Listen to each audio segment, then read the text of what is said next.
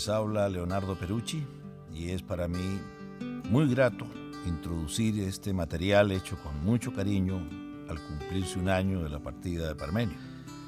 Ay, mi querido Cuco, como ambos compartimos una profunda admiración por José Martí, en más de una oportunidad analizamos el alcance y significado de uno de sus pensamientos más bellos. No importa la muerte cuando se ha hecho bien la obra de la vida. Esta frase tienes que haberla visto y leído en muchos grafitis que adornan las paredes de tu querida Habana. Lo que claro, no, no, no, no podíamos medir en ese instante es que esa frase adquiriría una trágica dimensión y se aplicaría a tu vida de entrega y a la traición de tu muerte. Y cuando hablo de entrega, hablo de tu fortaleza para luchar por los demás.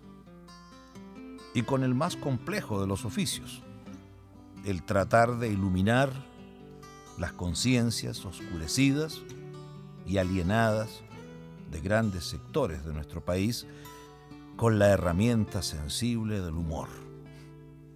Menudo trabajo el de tu vida, Cuco, y nada fácil, porque el que es honesto molesta al que no lo es. El que es incorruptible molesta al corrupto. Y el que es valiente molesta al cobarde. El que tiene vergüenza molesta al que no la tiene. Y el que vuela como un cóndor despierta la envidia de las ratas. Y entre todos estos fraguaron tu muerte. Y los peores son los que callaron y siguen callando. Hablábamos de la traición que significó tu muerte en manos de unos despreciables sicarios. Y es cierto, traición a un país entero que creía en ti. Traición a nuestros niños, que se educaban con el ejemplo valiente de tu trabajo. ¿Cómo nos hace falta, querido Cuco? Hombres como tú hacen grande los pueblos y señalan caminos a seguir. Gran tarea nos dejaste. Para que tu muerte no sea en vano, todos tenemos que luchar y librar nuestra pequeña patada. Sí, convertirnos en militantes inclaudicables del batallón antichorizo. Si ganamos esta dura y ruda batalla contra la corrupción, pienso que este será el mejor homenaje a tu recuerdo. Cuando dejamos tus restos en el cálido suelo costarricense, no enterramos a ningún muerto. Por el contrario, sembramos una semilla para que por todas partes ojalá broten nuevos parmenios, valientes, aguerridos e inclaudicables. Querido Parmenio, no has muerto porque la obra de tu vida fue grande y generosa. Te has quedado para siempre vigente y activo en el corazón de tu pueblo que como yo te sigue queriendo y admirando. Gracias.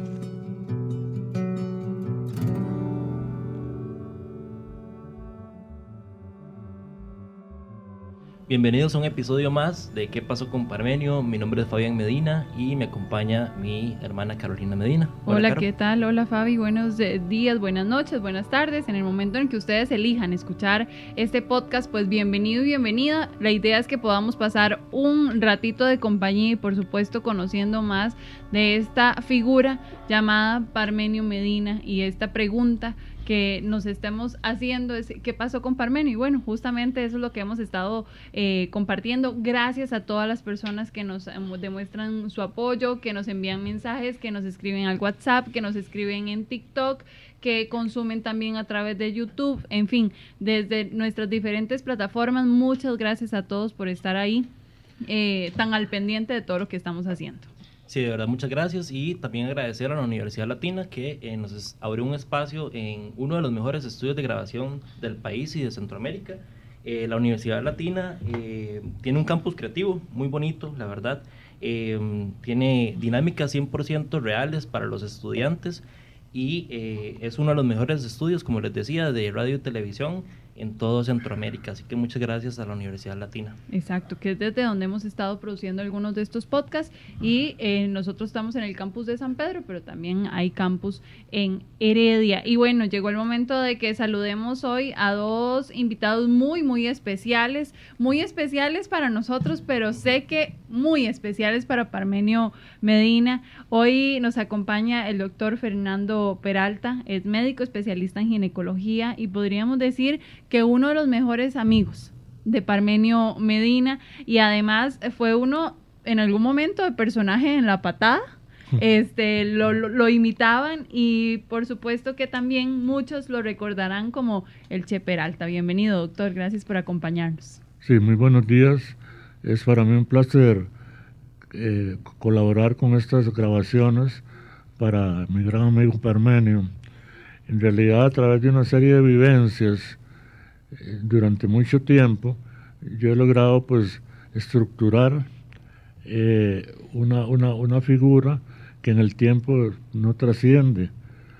Entonces, el objetivo es que, que, la gente capte la, la, parte humana de Parmenio, la parte de él que, que no era la gente que, que decía que Parmenio todo el mundo atacaba y que tenía pues malos entendidos, por decirlo de alguna forma, pero, pero no, en realidad a través de lo que yo voy a, contar, que es poquito, pero que es importante porque lo, le da un enfoque en varias actividades de la vida y en varias situaciones que nosotros vivimos juntos.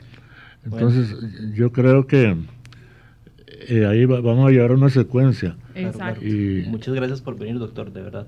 Ah, mucho gusto. un esfuerzo bastante grande por venir. Y nos acompaña mi papá, Rodolfo Medina Castrillón, eh, hijo de Parmenio Medina, ¿verdad? Eh, una de las personas que, que más compartió con, con, con Parmenio Medina por ser su hijo. Y, bueno, eh, muchísimas gracias, papi, por venir hoy. Estamos muy agradecidos y, y bueno, ojalá podamos contar buenas historias. Ah, bueno, bueno, muchas gracias. Buenos días y tardes, noches, como dice Caro. Eh, para todas las personas, eh, muy orgulloso y muy, primero muy orgulloso de ustedes dos por, esta iniciativa, eh, que no dejar perder el legado de su papito. Y después, este, sí, y coincido mucho con el doctor. la idea de esto y lo que yo traigo en mente también es darle otro enfoque a, a lo que era a la imagen de, de mi papá, de Parmenio, porque aparte de lo chichoso, de lo bravo, de lo exigente y de lo, y de lo cabrón que era, este, ah, tenía una, había otro, otra persona llena de sentimientos, de buenos sentimientos y nobleza y, y, una persona con, con muchos sentimientos. Así es que, pues, nuevamente orgulloso y, y feliz de estar acá. Bueno.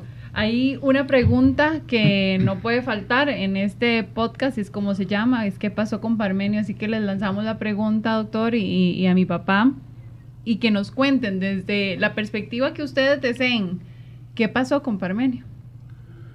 Bueno, yo podría comenzar con esta secuencia pues histórica, por decirlo así, por varias situaciones que, que viví ahí con, con Parmenio, con el grupo de La Patada en realidad, eh, en el año, creo que fue, bueno, en los 70 por ahí, el jefe mío en el Hospital México era el doctor Cecilio Aranda, de grata memoria. Y entonces un día me llamó el doctor Aranda y me dice, mira, necesito que me atendas a Parmenio para que le des eh, pues, que un, lugar de preferencia aquí en el hospital. Entonces ya ahí fue donde conocí yo a Parmenio. Entonces, eh, después empezó a llegar, creo que llegó Patricia y todas las muchachas ahí de Parmenio, eh, y fueron mis pacientes a través del tiempo. Entonces ya después el doctor Aranda se murió en el año 85 y, quedamos eh, pues al garete de la jefatura de, de ginecobstetricia en el México, pero siempre Parmenio colaboró con el hospital y fue pues un, amante de la, de la colaboración en el sentido humano de lo que era la, medicina como tal. Entonces es una es importante que como yo conocí a Parmenio, ah, sí, sí me recuerdo unas palabras del doctor Aranda que me dijo, mira, te voy a, a, recomendar al compadre.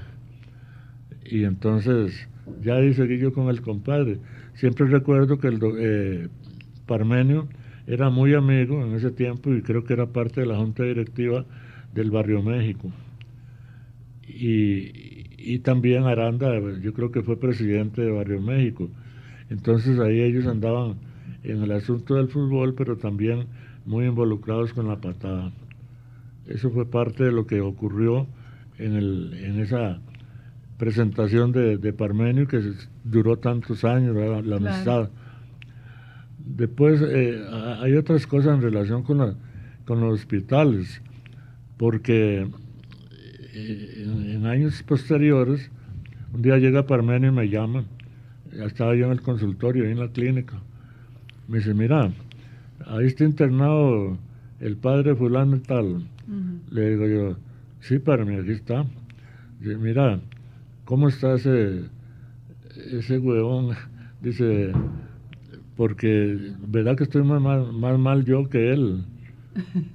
Le digo, es un estresado crónico, y, y, entonces, ahí el, el, sábado siguiente, que apareció en la patada, y entonces comenzaron con música sacra, manzanita, hablando ahí en la patada, y, y después salgo yo ahí que el que me imitaba a mí era, era Lucho, después fue Norval. Y, entonces salgo yo hablando ahí, todo lo que yo hablé con Parmenio por teléfono, eh, lo tiró ahí en la, en la patada.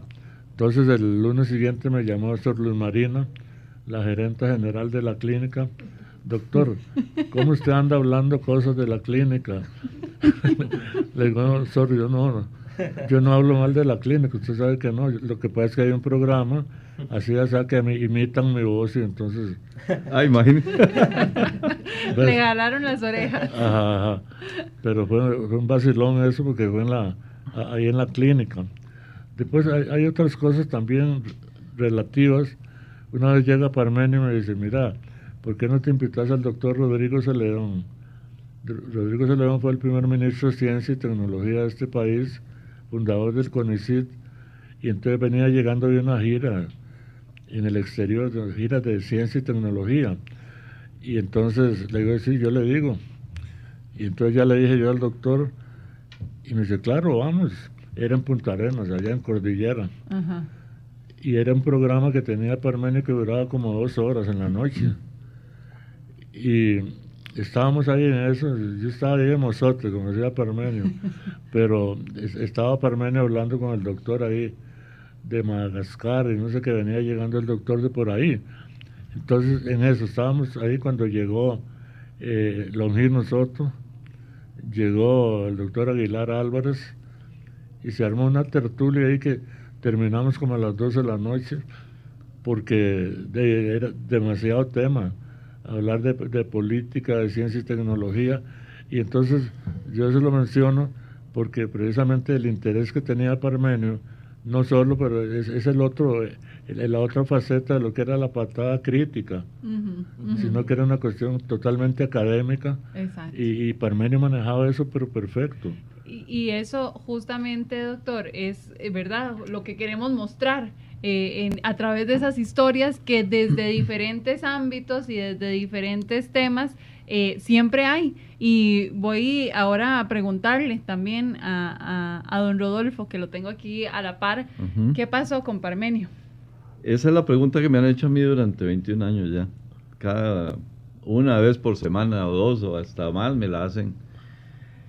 Y, y siempre es la gente con ese morbo, ¿verdad? Pensando en que uno les cuente con pelos y señales todo lo que sucedió y, que uno mismo sea el juez de, esta situación.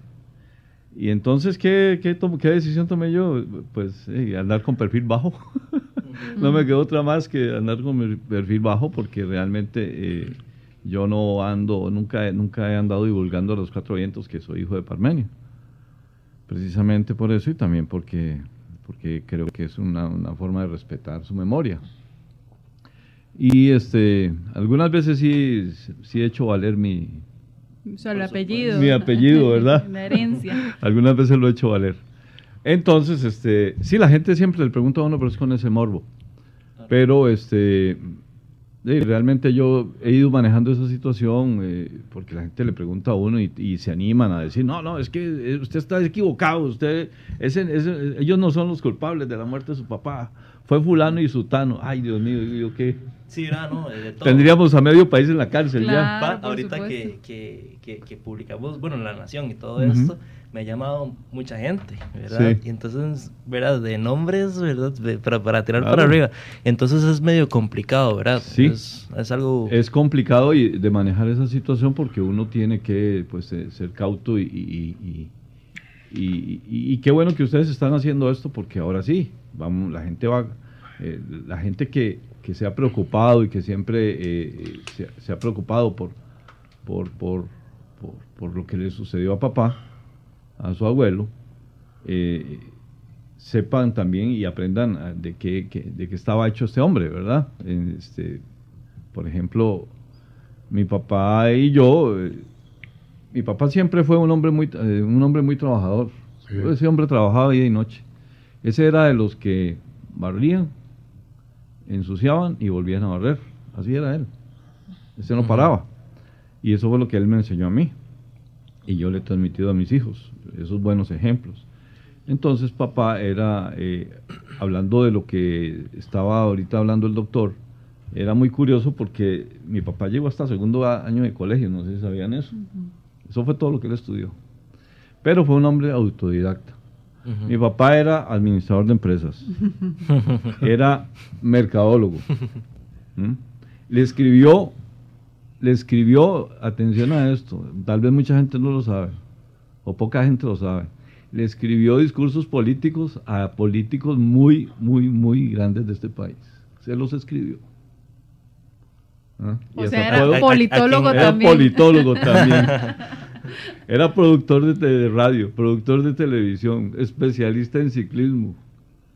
Eh, era eh, atención al cliente cuando tenía el negocio. Super buen vendedor, sí. Cuando tenía el negocio allá en el restaurante en Esparza. Mesero también. Era mesero era el que pegaba los gritos ahí. Llegaba uno y se atrasaba con una empanada. ¿Qué pasó con la empanada de fulano de tal? Apúrense y le tocaba uno el mostrador y todo. Este, me acuerdo yo que cuando, cuando yo, yo me ganaba, yo me ganaba unos chuminos ahí con él los fines de semana eh, haciendo de, de mesero. Entonces nunca me pagó el 10%, porque si me pagado el 10%, yo me hacía, de buena plata. Me pagaba lo que me pagaba a la semana y punto. Yo siempre le reclamé, papá, ¿por qué no me das el 10%? No seas huevón, hay que, hay que, hay que, hay que, hay que, hay que, hay que hacer crecer el negocio, hay que hacer crecer el negocio. Esto tiene ¿Cuál, ¿cuál, ¿Cuál, negocio era, pa? El, el, eh, el, el, restaurante ahí en Esparza, este... Eh, ¿cómo se llamaba ese negocio? De, bueno, era el compadre Parmenio, así se llamaba. Así se llama el negocio. El compadre Parmenio. Y, los tenían a usted y a, y, y, a, las tías también. Todos, todos trabajábamos ahí así. Me acuerdo el día que nosotros trabajábamos de domingo a domingo. Ah, y un día yo le dije, yo le dije a mi mamá, digo, mamá, este, pucha, yo, yo necesito descansar, todos necesitamos descansar. Entonces mi tata, los lunes, se venía para San José, después de, se venía para San José y aparecía los martes y ya nosotros teníamos que tener el negocio abierto. Y entonces un día se la montamos y no abrimos el lunes. Qué viejo tan bravo cuando sindicato llegó familiar. se dio que no habíamos abierto el lunes. Abrieron el sindicato. No, yo me le senté por la cola y le dije, no, no, papá, un momento, es que todos tenemos vida, necesitamos descansar. No somos Parmenio Medina. No somos Parmenio Medina. Ah, entonces, el hombre, bueno, renegó y habló hasta por los codos, pero lo entendió, lo entendió. Claro. Lo entendió. Y, doctor, era casi médico entonces también, después de esa conversación que tuvieron ustedes allá en Macacona, eh, en la antigua radio Cordillera. sí, ahí tenía intercambios, digo, con, con Longín nosotros estuvo hablando de cirugía y cosas así. y, después, eh, sí, hablaron de, yo tengo esa grabación, ustedes la tienen, ¿no? No, no la tenemos. Se la voy a conseguir. Ay, qué bueno, qué bueno. Eh, yo tengo esa grabación y, y también Aguilar era cirujano y el otro era eh, científico. Y entonces ahí fue muy interesante, ¿sabes?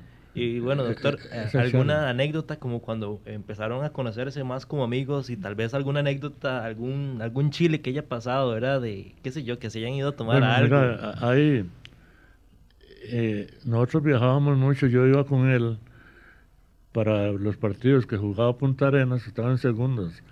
Entonces íbamos a Orotina, a Pérez Celedón, a, a la zona sur-sur, y lógicamente en esas caminatas hablábamos mucho.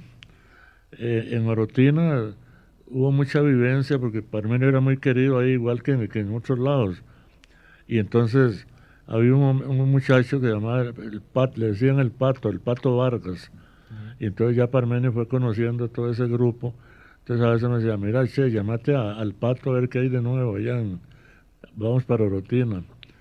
Y entonces ya yo le contaba Después eh, Parmenio llegaba y al final del, partido y se van a comer frijoles donde Billete. Billete era un barcillo que había ahí, entonces ahí le cocinaban unos, frijoles especiales colombianos. También eh, en, ese, en ese viaje de rutina, en esos viajes de rutina, este muchacho González era el, el goleador de Orotina, le decían el Pinta González. Entonces Parmenio le pegaba unos gritos ahí desde la gradería, a ver, gol, pinte, no sé qué. Entonces, eh, ya íbamos, resulta que un día el, papá de Pinta era el fanático número uno de, de, los programas de deportes y siempre iba con un radio a oír, a oír los partidos. Y se murió el papá de Pinta. Entonces, Parmenio dice, mira, vamos a tener que ir a saludar a esa gente que era en Coyolar. Y entonces ya, ya fuimos a saludar a todo el mundo, pésame, todo. El, al siguiente partido le hicieron una ceremonia a Parmenio porque el señor, de, la, la, persona que heredó fue a Parmenio que le dejó el radio. El radio que llegaba a ver los ah, partidos. Ah, entonces le dejó el radio, ese radio lo debe tener alguien por ahí. Y Después, eh, este muchacho, Julio Vargas, era un personaje de Orotina y que incluso me llamó un día de estos para preguntarme, porque yo creo que él oyó algo. Eh, él oyó algo y, me preguntó, le digo, bueno, yo no, no sé a dónde lo viste, porque yo todavía no, no, tengo noticia. Pero era, era muy interesante la, la, dinámica de ese grupo de Orotina, porque habían, habían guitarristas, cantantes, que apenas llegaba Parmenio se reunían ahí donde billete. Y cuando llegaba Parmenio todo el mundo trataba de ir. Sí, sí, sí, sí, sí, Era muy querido por, por esa gente de Orotina, lo mismo en Pérez. Yo me acuerdo una vez en Pérez Celedón que sí no me acuerdo los nombres de los personajes, pero sí Parmenio tenía ganas de poner una, una emisora allá en Pérez. Entonces nosotros ah, íbamos ahí a negociar ahí, pero Total que no, no, se cuajó la... lo mismo eso que dicen ustedes de... Eh, cuando Parmenio llegó y compró un edificio en Punta Arenas, entonces yo fui con él. Y creo que el, el, el, que tenía ese edificio era un cubano, creo que era un cubano. Y entonces yo, eh, era una lloradera de, los dos, mira, compadre, rebajame algo, estás mal, no sé qué. Le digo, Parmenio, que llorada la tuya. no, no, son más llorones los cubanos. no, no, porque los cubanos y los colombianos en eso se parecen mucho. Sí, pelean hasta el final. Buenos para, para, para, ver cómo se, se, hace el negocio, regatear, exactamente. Ah, sí, sí, salió el negocio. Después cuando Parmenio lo compró, yo fui a ayudarle a manguerear ahí toda la... Ajá. Yo no sé en qué paró eso, pero Después hay, otra otra historia importante, bonita. eh, Parmenio siempre me contaba ahí cuestiones, ahí sutilezas de su vida, etcétera. Pero un día yo me lo encuentro ahí por la católica, no sé qué andaba haciendo, ya, se había, no era nada con minor. era otra cosa. Era otra cosa, entonces me lo encuentro por ahí y me dice, mira, ando buscando un apartamento o una casa porque estoy obstinado, quiero irme a vivir solo. Le digo, ah, la puña, espérame. Le digo, mira, a propósito, Parmenio, ahí el, hombre del parqueo, ahí a la parte donde vivo yo, es un colombiano y se le enfermó un niño y tenía que ir urgente para Colombia. Entonces, y, y, está vendiendo todo, con todos los muebles, la puerta cerrada, el chalet. Y entonces Parmenio eh, se fue y al día siguiente ya le había comprado el chalet al hombre. Ah, la casa de San Miguel. Sí, sí. Ah, y, y, entonces yo fui con Cidey mi esposa a, ver, a, verla, porque a mí me interesaba también. Y ella fue la que me dijo, no, ahí no, no compre, porque ahí pasa la pista al puro frente. Detrás solo cafetales y es muy peligroso para los muchachos. Y allá fue a comprar. y entonces la, la compró.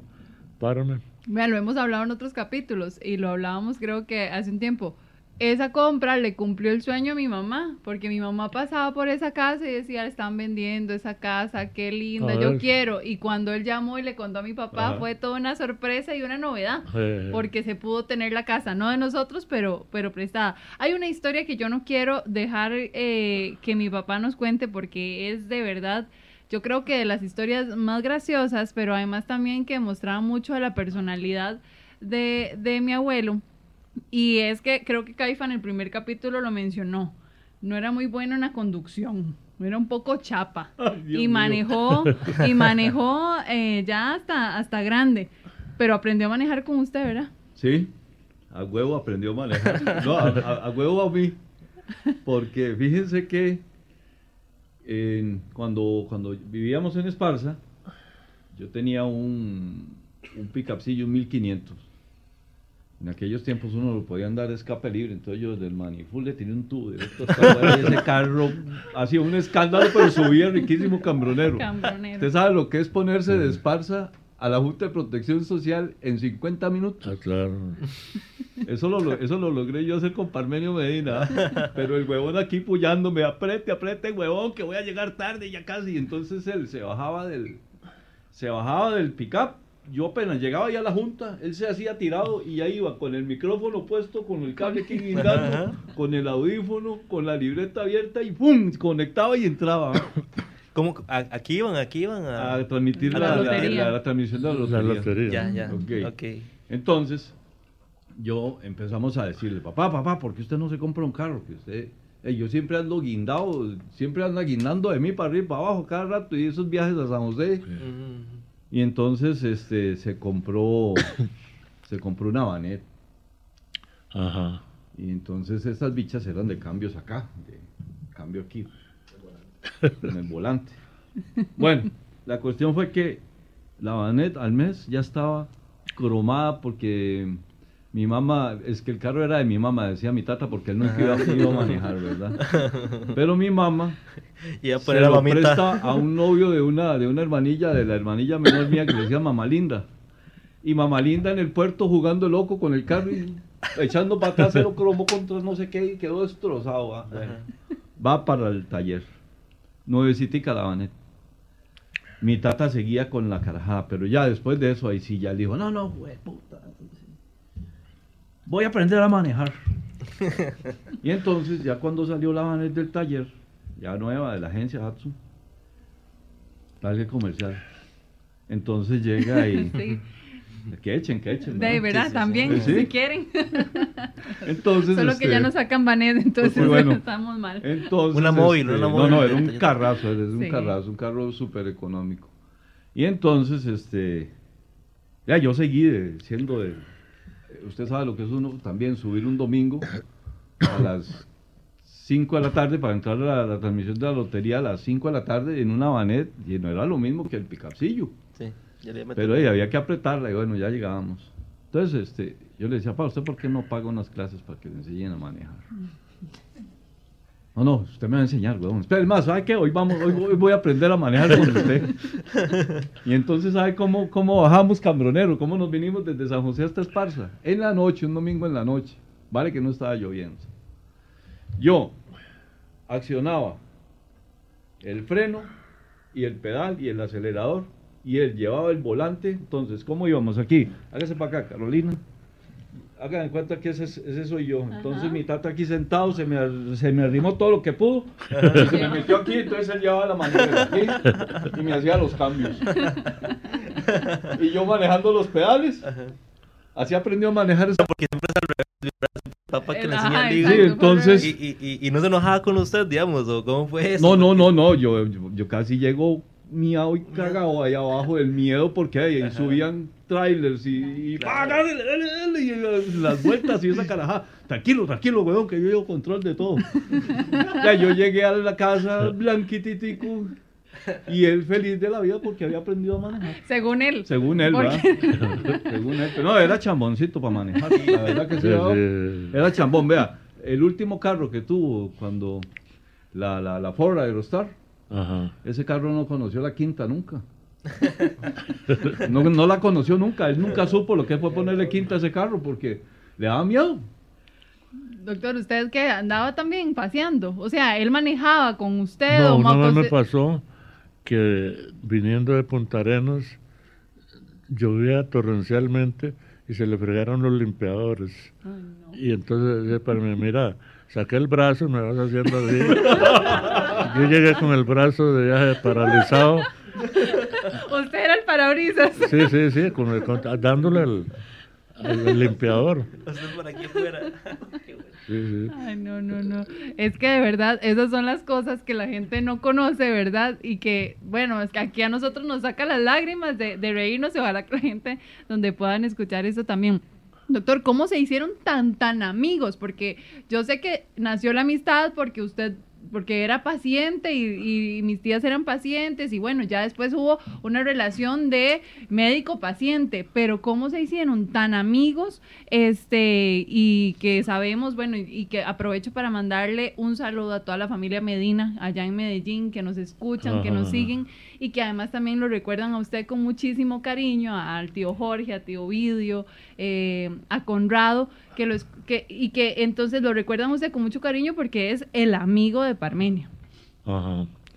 Sí, bueno, a, través del tiempo ha habido una, ha habido, eh, afinidad de caracteres, es lo que, lo que hubo. Y a veces Parmenio es un tipo que, que todo lo entiende bien. Entonces uno no puede jugar de prepotente ni nada, sino conversar a un nivel pues comprensible y a un nivel lógico con él, porque era una persona muy inteligente, entonces no sabía más o menos por dónde le entraba. Eso a, través de, del tiempo.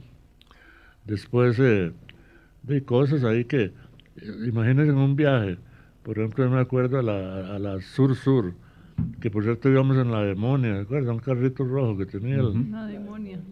Y entonces iban todos los, de planta ahí, y íbamos todos en ese carro. Le decía, Parmenio, te paran toque para descansar, para, bajarnos del carro. ¿Ves? Y entonces en esos largos viajes, pues ahí hablábamos mucho. Inclusive, vale la pena comentarlo, cuando oíamos la patada en el carro, eh, entonces uno de los personajes que Parmenio más vacilaba era con Cochovis, porque precisamente Cochoy le daba algún dicharacho y todo, pero Parmenio era el artífice del, del, guion. Y entonces Parmenio pues se burlaba y vacilaba de todo lo que él ponía. era, era un vacilón, era un, un, artista de él. Muy, muy interesante. Entonces, como le digo, en esos viajes ¿De qué, ¿De qué no hablábamos? ¿De todo? Él, que hablaba, ¿qué tipo de temas? Él, él, se abría mucho con usted desde el punto de vista, tal vez, digamos, de relaciones, qué sé yo, con, con, con mi abuela o con, con alguna pareja que, que, tuviera o algún problema de la radio, en la patada. Él, él era ese tipo de, amigos. Bueno, en, en, la patada, como en todo grupo, pues eh, siempre ha habido problemas. Entonces, siempre Parmenio me, me comentaba a mí, eh, por ejemplo, yo recuerdo cuando ahí en la, donde Vega, por ejemplo, el que, el que grababa ahí con, con, con, con Vega, donde Vega primero grababa. En los altos del Bar Vega. del Bar Vega. El que grababa primero era el gato Villalobos, creo que era de Alajuela. Tenía un programilla ahí. Y entonces la voz principal era Normal. Y, y, entonces Parmenio no, como que no le gustaba mucho ni el gato ni Normal, porque después entraba ya la patada. Y existía el antecedente de la de la dulce vida ahí que tenía una patadita, una mini patada. Entonces todo eso ocasionó pues problemillas que ocurren en todo grupo humano, ¿verdad? Y, a, través del tiempo, pues nosotros nos hicimos muy amigos todos, por ejemplo, de, de, de Norval, de, de Mino, de, de, todos, y, y entonces ya, ya, ya, se armó la patada como, como, ha de ser. Ahora, ya después vinieron algunos desajustes, como lo mismo, con todo grupo humano, hay desajustes, eh, cuestiones de, de carácter, serruchadas de piso, etcétera, etcétera, que eso se ve muy comúnmente, pero Parmenio siempre fue frontal y al que tenía que irse se fue y no, no, no, había, no había quite. Doctor, en ese periodo de, de ir construyendo esa, esa amistad, usted pudo descubrir esa sensibilidad, a ver, porque eh, bien lo decía ahora mi papá, que era exigente, que era cabrón, que era regañón de pronto o, muy, o muy fuerte en su carácter, pero también usted logró descubrir en ese camino de amistad la sensibilidad de Parmenio Medina. Ah, sí, claro. Imagínense que siempre al, final de la, ya eso en época posterior y ya casi al final, que Parmenio siempre acompañaba a todos los, los actores del programa a tomar café, a contar historias. Recuerdo una muy vacilona que con, con Luis Campbell, con, con, Luis Campbell que Luis Campbell andaba que andaba en África creo y entonces ahí alguien le dijo pero de buena fe mira andabas viendo a todos tus parientes. Y Parmenio mira eso lo regañó todo. Yo no me acuerdo quién fue el que le dijo eso a Luis. Y, y, así era era o sea como anfitrión era buenísimo.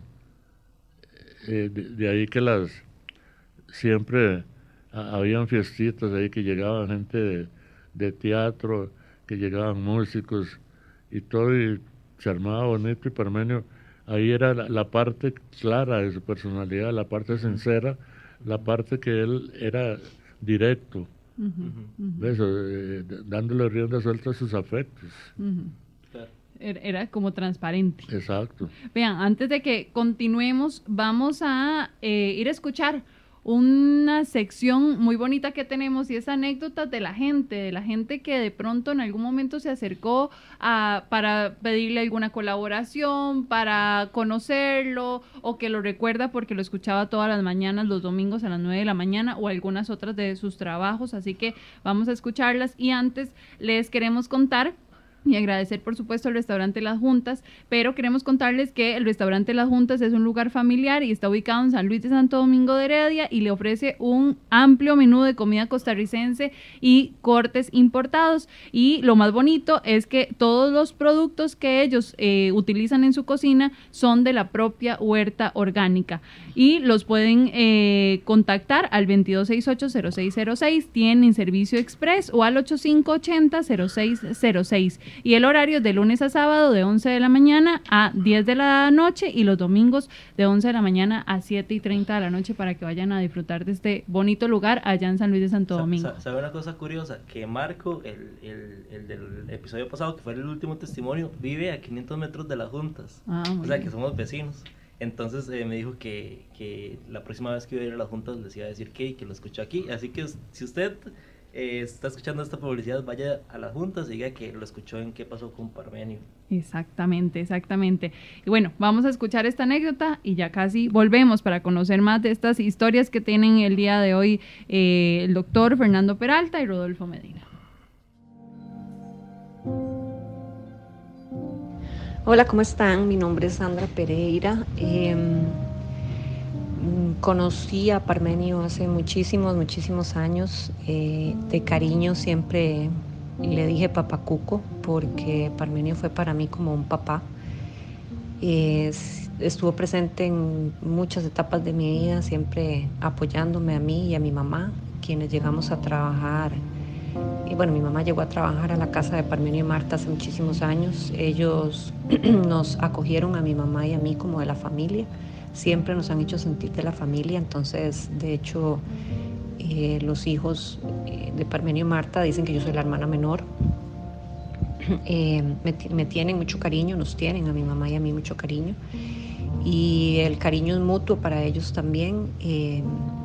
obviamente la noticia de su muerte fue un golpe muy duro porque, como les digo, él era como un papá para mí, una persona muy trabajadora, muy honesta, eh, muy recta en sus cosas, muy congruente entre lo que decía y lo que hacía.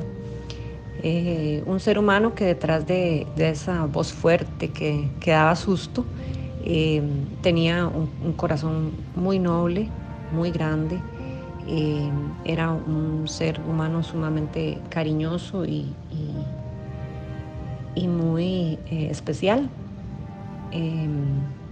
Entonces eh, solo tengo buenos recuerdos de él. Compartimos, como les dije, algunas etapas de mi vida eh, en las que estuvo ahí presente. Luego también mi mamá trabajó con él en Radio Cordillera. Ahí conocí a muchos de sus compañeros. Obviamente yo ya estaba más grande. Cuando trabajábamos en la casa de ellos, pues yo era una bebé. Hay muchas cosas que no recuerdo, pero en Radio Cordillera igual tenemos muy buenos recuerdos con, con muchos de los muchachos que trabajaban en la radio. Y, nada, eh, ¿qué puedo decir? Eh, todavía hoy, después de tantos años de su fallecimiento, lo seguimos extrañando porque él siempre va, a hacer falta, no solo como, como un excelente periodista y una persona muy trabajadora y honesta, eh, sino también como un gran ser humano, una persona con mucha humanidad y, con mucho cariño para eh, las personas que le rodeábamos y para la familia. Y como les digo siempre mi madre y yo nos hemos sentido eh, pues parte de esa familia. Así que solo recuerdos buenos tengo de él. Bueno em, después de, esta anécdota eh, seguimos hablando. Em, pa papito ¿qué, ¿qué tanto se abrió usted como, hijo, ¿verdad? ¿Qué tan confiante fue con usted? Porque, ¿verdad? Siempre a veces las relaciones de hijo con los padres puede ser muy variada, pero ¿cómo esa, era esa relación? A ver, este, papá, cuando yo era un niño, pues, era el, el buen papá, el clásico proveedor, hasta lo último, ese hombre, pues, no, no tenía límite cuando se trataba de, de darse a su familia. Y Luego ya en mi juventud,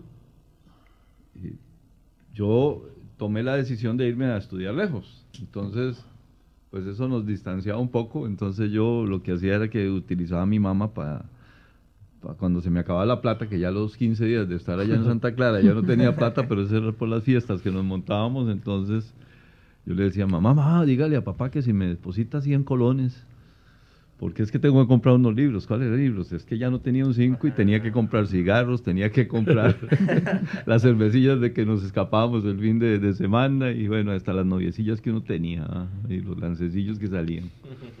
Entonces, bueno, y ya, y he llegado a la plata. Me acuerdo que cuando cumplí 18 años, lo guardo, el, telegrama lo guardo ahí, tengo ahí en un álbum. Eh, me mandó un telegrama eh, deseándome feliz cumpleaños me puso un mensajito ahí de que era un, paso importante en mi vida, cumplir 18 años, y bueno, ahí me llegó a Santa Clara el, telegrama. Eh, posteriormente a eso, eh, eh, siempre pues este, manejábamos ahí una relación de padre e hijo normal. un día se me arrima y me dice, mira, este, quiero preguntarte algo. Le digo, sí, papá, dígame ¿Vos estás fumando ya? y le digo, sí, sí, papá, sí estoy fumando. Me dice, bueno, yo no te voy a dar plata para que compre cigarros, ve a ver qué hace. ¿Y él fumaba? Y él fumaba. es más, yo aprendí a fumar prendiéndole los cigarros a él, porque él me decía, ¿En serio? Eh, ruso o rodo o, papito, como él me decía de muchas formas. Tráigame un cigarro prendido y un café. Entonces, ¿Cómo no le van a decir a un muchacho de 16, de 15 años encienda un cigarro? Claro que se lo encendía y de camino le pegaba tres o cuatro subonazos, ¿verdad? Y, y, ya cuando llegaba, llegaba a tres cuartos de cigarro, pero con la taza de café. Y así era en la mañana también. Este, cuando ya pasó el tiempo, eh, tengo algo, algo, algo muy bonito que contarles porque eh, cuando yo compré el carro de mis sueños, que fue un Chevrolet Cavalier que había salido en el año 2000, en el 99 más bien fue, en el 99, 2000 por ahí. Era un, chuzo de carro. Me acuerdo que en la empresa donde yo trabajaba me, me dijeron, tiene que comprar un B13. Y yo digo, no, yo no voy a comprar eso, a mí no me gusta ese carro. Y bueno, como yo, yo me la jugaba en las ventas ahí, entonces, ahí, cuando yo me senté por la cola, dije que no quería un B13, que quería un Chevrolet Cavalier, el, eh, don Ricardo Acosta, que, que, es un señor que yo aprecio mucho y me apoyó mucho después de la muerte de su abuelo. Eh, Ricardo Acosta Mejía era el gerente de la división donde yo trabajaba ahí. Entonces, él me dijo, mira, vamos a comprar ese carro, vamos a ver lo que es la carajada tuya. Y cuando el hombre vio ese carro, se sienta Dice, la verdad es que vos te mereces este carro. Este carro está muy bueno. Por si vos sos el que más vendes en la empresa. Así es que Qué bonito. es tuyo. Yo me encargo de hablar con la doña esa que está incómoda, que no quieres, que, quiere que, te, que te montes en un B3.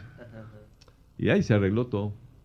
Entonces, a la primera persona que yo le llevé el carro fue a mi papá. Yo lo saqué de la agencia y una vez agarré para arriba, para San Miguel. Lo llamé y le dije, pa, ya tengo el carro aquí, yo quiero, quiero que usted lo vea. De ahí, cuando yo llegué con ese carro ahí, mi papá abrió el portón y se queda así cuando lo veo llorando el viejo, llorando. De ahí, ¿qué me pasó a mí? llorar también con él ahí. No hay otra. Y entonces eh, llegué y se me queda viendo y me dice, usted se lo merece. Ha trabajado mucho por él. Y lloraba, lloraba, lloraba mi papá, lloraba, pero era de la felicidad, ese era mi papá. Eh, en esos tiempos, en esos tiempos, eh, la relación de mi papá y mía era muy cercana.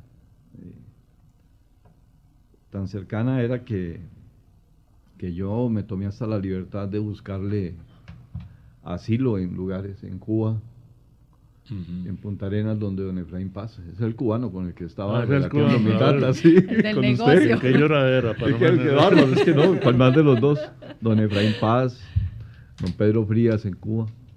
Yo hablé con Pedro.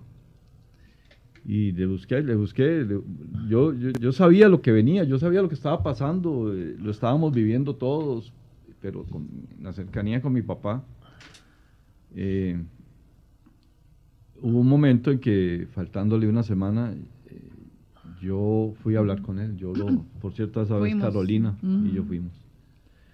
Era tal la cercanía que yo tenía con él que, por ejemplo, ahorita me, devuelvo y les cuento un poquito al respecto de, eso, de, ese, de ese encuentro que tuvimos, porque eh, yo los sábados, eh, después de grabar La Patada, Tal vez tenía, él quería hablar conmigo o algo. Entonces me llamaba, mira, después de la patada vení para que vamos a tomarnos un café. Íbamos ahí a la, a la esquina. A la ¿eh? esquina o a la soda de la, que está frente al parque Antibas. La de Rodolfo Herrera. Sí, sí, donde Rodolfo Herrera. Ahí nos tomábamos un café y comíamos algo y hablábamos de todo. Yo me convertí en un confidente, la verdad es esa. Contaba sus, come sus cuitas. Eh, Sí, sí, sí, sí. Me convertí en eso y él también me escuchaba sobre las broncas mías y las cosas que me pasaban por la mente y todo. Hablamos mucho de eso. La confianza con él llegó al extremo de que um, yo me tomé esa libertad de, porque era inminente que algo iba a pasar. Ya se veía venir. Me acuerdo que ese día, que fue un sábado en la tarde precisamente, yo andaba con esta niña que esta no me dejaba solo a mí ni para ir a comerme un gallo de, de, espaguetis o de macarrones de la esquina siempre. Ella me veía como hacer así carrera y pa, yo voy. ¿Verdad? Entonces ahí iba. Y de verdad, este, yo creo que es por ser la, la, la, única niña que tuvo, que hubo de, de, todos sus hermanos, Ricardo. Entonces ella era la, La que se tomaba esa libertad no era yo, yo para que no se ponga celoso. Para no generar confusión. no generar conflictos aquí. Era ella la que, la que se pegaba, no, era, yo, el último programa. No era yo que la jalaba. más programas Pues de conflictos familiares. Sí, sí, sí, Entonces, este, fíjese que yo lo llamo y le digo, papá, necesito hablar con vos. Entonces me dice, sí, está bien. Eh, vea, cuando me da las instrucciones así precisas, me dice, vea, cuando usted llega, toca el pito. Yo abro el portón. Usted mete el carro hasta el final de la cochera, que la puerta suya quede paralela a la puerta de la casa. Cuando ya el portón está cerrado y yo le abro la puerta, usted se baja y se mete directo a la casa. A ese extremo estaba llegando el, la situación. La situación. Y doctor, em, en estos últimos ¿verdad? meses, tal vez año eh, de, de, mi abuelo, ¿verdad? Con usted, ¿qué, ¿cuál fue la cercanía, verdad? Era mucha tensión lo que se vivía en esos momentos. Bueno, no te digo que, bueno, para un, un dato, día llega Parmenio y me llama y dice, mira, hay un fulano tal que se llama así, así que me, me, me, me dice que me va a matar. Digo, no, no, Parmenio, ¿cómo se le ocurre? Y era uno de esos que estaba ahí en la... Y le, digo, mira, lo voy a apuntar aquí. Entonces hay una, una carpeta en el consultorio, ahí puso el nombre. Y punto, ahí yo me acuerdo que llegaron los del... Me imagino que era el OIJ, que preguntarme todo. Yo les enseñé donde yo tenía apuntado y, y nada más. Pero veo que era la, la confianza que él tenía para contarme un dato así como así, ¿verdad? Claro, por supuesto. Sí. Nada más, y para, para, para retomar un poquito eh, esto, en esa conversación que hubo cuando ya ingresó a la casa, este, ¿usted qué le pidió y él cuál, cuál era la reacción? ¿Cómo, ¿Cómo se sentía él? Bueno, lo primero que hicimos cuando ya entramos fue que Carolina fue a parar al... Sí, yo ah, me mandaron para arriba. Usted no puede escuchar, me acuerdo perfectamente. a, mí, me mandaron para arriba y un día andaba solo y yo andaba en el cuarto de papito y me metí en la cama y todo saltando y todo. Sí, bueno. Nos, no, Carolina fue a parar arriba, ¿no? Y Carolina era una niña de 8 años en ese tiempo. Entonces yo le dije a él, vea papá, eh, dada la situación que se está viviendo, yo hablé con Pedro Frías, Pedro Frías nos pone a disposición su casa en Cuba. Lo único que está esperando es que usted haga el viaje, nada más. Eh, también hablé con don Efraín Paz. Don Efraín está dispuesto a cederle a usted un, espacio, el que usted quiera, en una finca, todo cerrado, todo bien, si esté seguro. Entonces me dice, mira, lo que vos me estás diciendo, weón, es que yo dejé votado esto y que ya no haga más la patada pues la patada usted la puede seguir haciendo, donde sea, le Pero lo que aquí en este momento necesitamos es que usted esté seguro. Que usted esté seguro, que a usted no le pase nada. Entonces me dice, mira, te voy a dejar las cosas claras de una vez.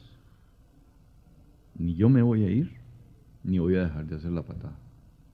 Porque en el momento en que yo la deje hacer, y así textualmente me acuerdo como me lo dijo, yo le voy a echar mierda a todo lo que he hablado y he dicho. Entonces yo no lo voy a hacer. Todavía un poquito más, le digo yo, papá, bueno, vea, yo dentro de una semana tengo vacaciones. Usted tiene un respaldo de toda la documentación que tiene. Me dice, no, todo está aquí. Digo, para usted no le da miedo que este, esta casa que es casi toda de madera, el famoso chalet, le metan fuego y usted pierda todo eso. Me dice, ¿vos sabes que yo no he pensado en eso? le digo, claro, eso se puede dar. Claro, claro. Entonces le digo yo, vea, en la casa tenemos una fotocopiadora. Yo compro, me dice, pero son un huevazo de hojas, me dice, lo que tenés que sacar, le digo, no importa, las que sean. Compramos una caja de papel. Y, yo la próxima semana que estoy en vacaciones, le saco copia a todo.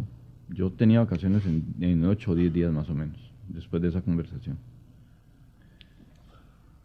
Eh, entonces quedamos en ese acuerdo de que le íbamos a sacar copia absolutamente a todo y guardar un respaldo en una bóveda de un banco o en algún lado donde nadie le llegara. Porque el día de mañana podía suceder algo. Pues sucedió algo. lo mataron. Eh, lo mataron y, no hubo tiempo de, sacar ninguna copia, de sacar nada, de, guardar ningún respaldo. Esa fue la última vez que nos vimos eh, el uno al otro. Entre semana hablamos un par de veces por teléfono. Y, bueno, eh, ya después vino lo que vino, que no vinimos a hablar de, esa parte. De eso, pero hay, hay, algo que ahora yo sí quiero que, que, lo conversemos porque creo que es muy justo también para usted y, y, y, para, y para la gente también, ¿verdad? Y que también aprovecho para preguntarle al, doctor, doctor, eh, una vez él le dice a usted, esta es la persona que me va a mandar a matar y que no sé si coincide o no, eso, ¿verdad? Es cosa que nosotros, en este, este no es el propósito, ¿verdad? De, saber quién fue, quién no fue, justo lo que decía. Pero, ¿cómo recibe usted la noticia? Eh, ¿Cómo marca su vida? ¿Cómo marca la dinámica suya, verdad? Porque eran compinches, eran amigos, probablemente se veían bastante durante, durante El, el, mes. Imagina que Parmenio siempre pasaba por mi casa y él, él me, me, metió en el negocio de las rocolas. No un negocio de venderlas, sino que me gustaba. Entonces Parmenio llegaba, toma, este disco es para la rocola. Entonces yo en la rocola que tengo en la casa, yo no le pongo el nombre de la, de la canción, sino que le pongo Parmenio Medina, que fueron los discos que él me regaló y que cada vez que yo que él llegaba me daba un, disco de esos, ¿ves? Entonces son recuerdos que yo tengo ahí de, de, Parmenio, que, dice, a veces quiero poner la rocola, entonces los, que pongo los discos de Parmenio. Y, y, mm, y considera usted, doctor, perdón Fabi, eh, que hubo un antes y un después para usted ah, y para el país. Claro, claro. O sea, son momentos históricos en el país y que siempre, igual que le, pasa a Rodolfo, mucha gente actualmente dice, bueno, lástima que no está Parmenio para denunciar esto y esto y esto. O sea que cada día el país lo ocupa más, pero ya es una época pasada. Porque inclusive ahí estaba yo anotando que, vos sabes que hay, un muchacho, tal vez Rodolfo lo conoció, que se llamaba Ronnie Soto. Ronnie Soto era cantante y el papá de Ronnie también, el cantante que estuvo en México. Entonces, precisamente Ronnie Soto fue el que recomendó a Lucho Ramírez con Parmenio. Y porque en, esos días, vos sabes que Lucho era muy contemporáneo conmigo en la cuestión del, colegio y todo eso. Y entonces, de yo a, Lucho le conocía todos los recovecos, ahí, todos los lugares donde se iba a meter. Entonces llegaba a veces Parmenio y decía, mira, ¿no has visto a Lucho? No, Parmenio, no lo he visto. Entonces era que Lucho andaba por ahí perdido. Entonces Yo, le conocía, por ejemplo, a Lucho, que era un gran amigo. A veces estaba en un lugar, a veces en otro, y a veces estaba decaído en un lugar y a veces en otro. Y siempre recuerdo que en el funeral de, de Lucho, eh, Parmenio le dijo, ah, porque iban las, las señoras juntas ahí en tertulia, en plena, como muy contentas. Me dice Parmenio, mira, che, si esas viejas hubieran sabido, si Lucho hubiera sabido, no se suicida. y iban a estar contentos. Que, son detalles ahí que incluso Parmenio, de todo, que, que eso es como, como una pieza aparte, escribir una novela, todos los, funerales de Metro, de Lucho, eh, por ejemplo, mucho funeral que yo iba con él, que, que, yo ni conocía, pero eran amigos de él, ¿verdad? Entonces era, era la parte esa muy humana, que era gente que lo idolatraba, ¿verdad? Precisamente por eso, porque en su vida fue una persona muy afable con ellos, muy servicial, y que a Parmenio le, le, contaba algo, le decía algo, él inmediatamente agarraba la manija ahí y resolvía, resolvía. ¿Entendés? él, era así como muy con, sus amigos y con todo el mundo. Era una persona muy servicial, eh, decente, buena gente, etcétera, etcétera. Entonces, eso se va, se va formando una amistad y una, un, enlace que, que, no se puede olvidar. Entonces, como te digo, a mí acá rato me pregunta, mira, y Parmenio, que, que, eso que usted dice, lo mismo que le, le ocurre a Rodolfo, que a uno siempre le preguntan y lo relacionan, ¿verdad? Sí, eh, igual para la misma pregunta, ¿verdad? Se, por, por experiencia de nosotros sabemos que todo cambió después de, de que Papito muriera. Usted eh, se involucró muchísimo en, en, la investigación. Eh, no sé si quisiera hablar de eso, ¿verdad? Pero me parece que, que pasaron cosas muy, ¿verdad? Usted específicamente con eso. Sí, sí, claro, pues cuando, cuando sucedió eso, un sábado 4 y 10 de la tarde más o menos, eh, realmente el primero en llegar al lugar fui yo. Yo me metí al carro de él a, intentar hacer algo por él. Papá todavía tenía pulso. Eh, por cierto, me llamó mucho la atención, me llamó mucho la atención que este, en, el, en, en la primera en el lanzamiento de qué pasó con Parmenio, creo que el muchacho que habló al final, él, llegó con la, con la Cruz Roja, de la Cruz Roja de Santo Domingo, y ¿saben cómo le pusieron, cómo le dicen o le decían en la, Cruz Roja a la, a la, ambulancia? La Parmenia. La Parmenia. La Parmenia. Ah, así, así la dejaron hasta que se acabó ese carro. Así se llama. Así le, le bautizaron ese carro. Pero entonces, este, sí, él llegó y, entre los dos intentamos hacer algo por mi papá. Ya después llegaron los paramédicos, el carro grande es de paramédicos y lo sacamos de la, del carro de él.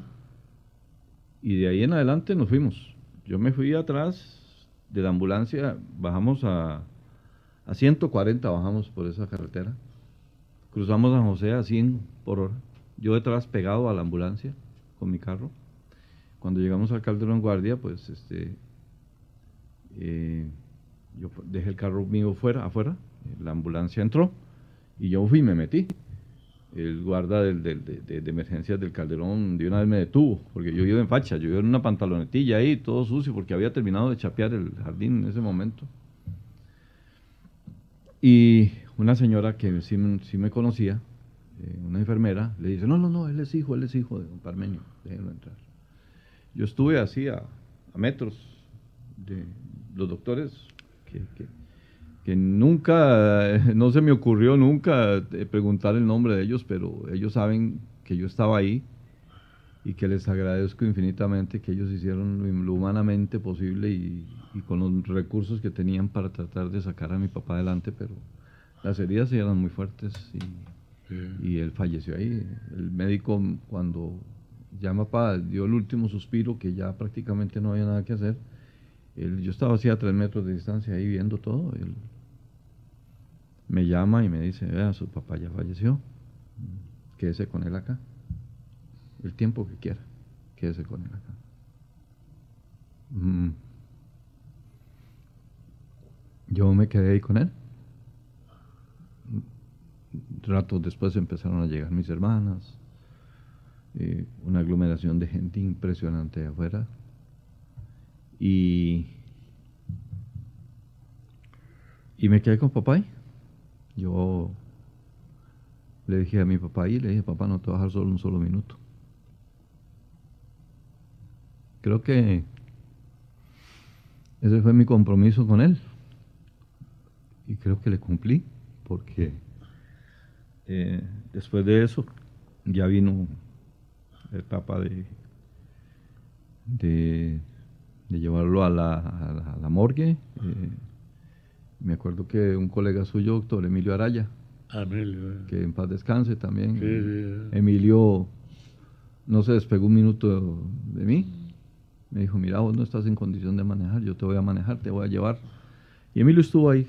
Emilio ayudó mucho a que todo se diera murió rápido. Murió muy joven, Emilio. murió muy joven, sí.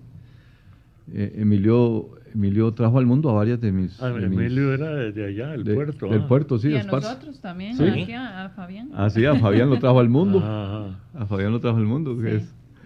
y, y, Carolina la, vio también. Y en realidad sí, es un doctor que también fue parte de la familia, como usted, doctor. Y entonces, este, fíjese que eh, ya después vino todo el proceso, de, ya el, el, velorio, que una cantidad impresionante de gente. Me acuerdo que cuando ya estábamos ahí en la piedra de desamparados, yo tuve que pedirle a la gente que por favor nos dejaran sepultar a mi papá. Alcé la voz y les pedí, les digo, miren por favor ya, yo quisiera que mi papá, que ustedes tuvieran la oportunidad todos de, verlo, de alzarlo, de, llevarlo. A mí la gente me pedía, por favor, que les dieran que fueran 10 segundos de llevar el, el, ataúd. el ataúd de mi papá. Y yo no lo quería soltar. ¿Ah? Entonces, este, cuando ya yo les pedí a la gente, yo le agradezco a la gente porque la gente dijeron, no, tienen razón, dejémoslos. Ellos tienen razón de ya que su familia esté con él ahí. Cada uno de todos tuvo la oportunidad de despedirse de papá y lo sepultamos, ¿verdad? Pero bueno, mucha gente pensará, ahí terminó, no, ahí empezó. Bien la... Eso es para otra. Yo creo que podemos repetir. sí, ahí empezó la, la, bronca. Ahí empezó otra cosa. Porque eh, a veces, este, que no se me malinterprete, pero mi papá sí se comió la bronca, ese sí se la comió bien comida y la enfrentó. Y después yo tuve que comerme otra tuve que comerme otra. Incluso eh, poniendo en riesgo a mi familia. Y a usted mismo en un momento. Y a mí mismo. A mí me dispararon. Claro. A mí me dispararon. ¿A dónde, Rol? Eh, ¿En tu casa? sí, yo iba en mi carro. Me la montaron así como, como se la montaron a mi papá. Porque pues yo sí me metí de, de cabeza en la situación. Me metí de lleno. Muchas, muchas noches fui a lugares peligrosos, con agentes del OIJ cuidándome de lejos para tratar de sacar información, para tratar de, ir entrelazando todas las pruebas y todas las pistas que había. Eh, y eso tuvo muchas consecuencias que no vienen al tema, al tema, no vienen al caso tocarlas porque ya son cosas muy de familia, de, mi núcleo familiar, que la mamá de mis hijos y mis hijos. Y entonces este, esa parte sí no eh, queda ahí, pero este, eh, resumiendo, resumiendo, eh, fueron cinco años muy duros, fueron cinco años muy difíciles, que cinco años que yo, hay gente que me ha dicho, a pocas, las pocas amistades, yo prácticamente no tengo amigos, no, no soy, no soy yo digo que para yo decir que tengo un amigo, pucha, tiene que ser realmente el amigo, lo que significa un amigo. Tengo conocidos. Mi amigo está en Esparza, se, llama Patepalo, así le digo yo a él. Ese es mi amigo de verdad. Y, y, gente que me decía que, que, que, se acercaban a uno y, tratando de decirle a uno, de consolarlo, de decirle una cosa u otra, pero al fin y al cabo... Eh, el, el, tema este de esos cinco años, eh, mucha gente me decía, mira, es que vos perdiste la alegría. Y sí, en cierta forma perdí la alegría. Se lo voy a resumir de esta forma. Una persona que yo no sé cómo se llama en este momento, que no sé quién la envió, que no sé quién me recomendó con él, me buscó, me llevó a un, encuentro de hombres, del único que me acuerdo que fue en Grecia y no me acuerdo el lugar. Y ese día, ese, ese carajo, así lo digo, ese señor, se sentó en esta silla, me llamó, me sentó en los regazos, ya así, un viejo, y me dijo, yo soy tu papá, aquí estoy para escucharte. Ese día yo lloré desde las 8 de la mañana hasta la 1 de la tarde, sin parar, así como dicen a moco tendido. Solté las lágrimas que en cinco años no había podido soltar, porque a mí no me dieron tiempo de nada. A mí no me dieron tiempo de nada. Yo no lloré por mi papá. Yo no pude llorar a mi papá hasta cinco años después. Eso a mí me sanó el corazón. Eso a mí me sanó. me sanó y, y de ahí en adelante eh, Rodolfo fue otro. Volvió, yo volví. Sí. Así fue. Yo creo que así es que pasó con Parmenio, ¿verdad? Nos saca risas y lloramos y volvemos a reírnos y volvemos a llorar, pero esa es la magia que tiene, ya este es el infinito capítulo que lloro yo, no, no, no lo puedo evitar, este, pero es eso, ¿verdad? Esa es, eso es lo que queríamos lograr. A los dos les agradezco muchísimo, doctor, muchas gracias por sacarle su tiempo, por traernos esas historias tan cercanas y, y tan reales un montón de papelitos de esos, los pierdo. igual, doctor, eh, vamos a seguir con este proyecto mucho más tiempo, entonces si algún día quiere venir a contar más historias, aquí está la puerta abierta. Eh, muchas gracias, papi, por, por, por venir y, compartir todo esto con nosotros. Eh, para nosotros es muy importante que usted esté aquí.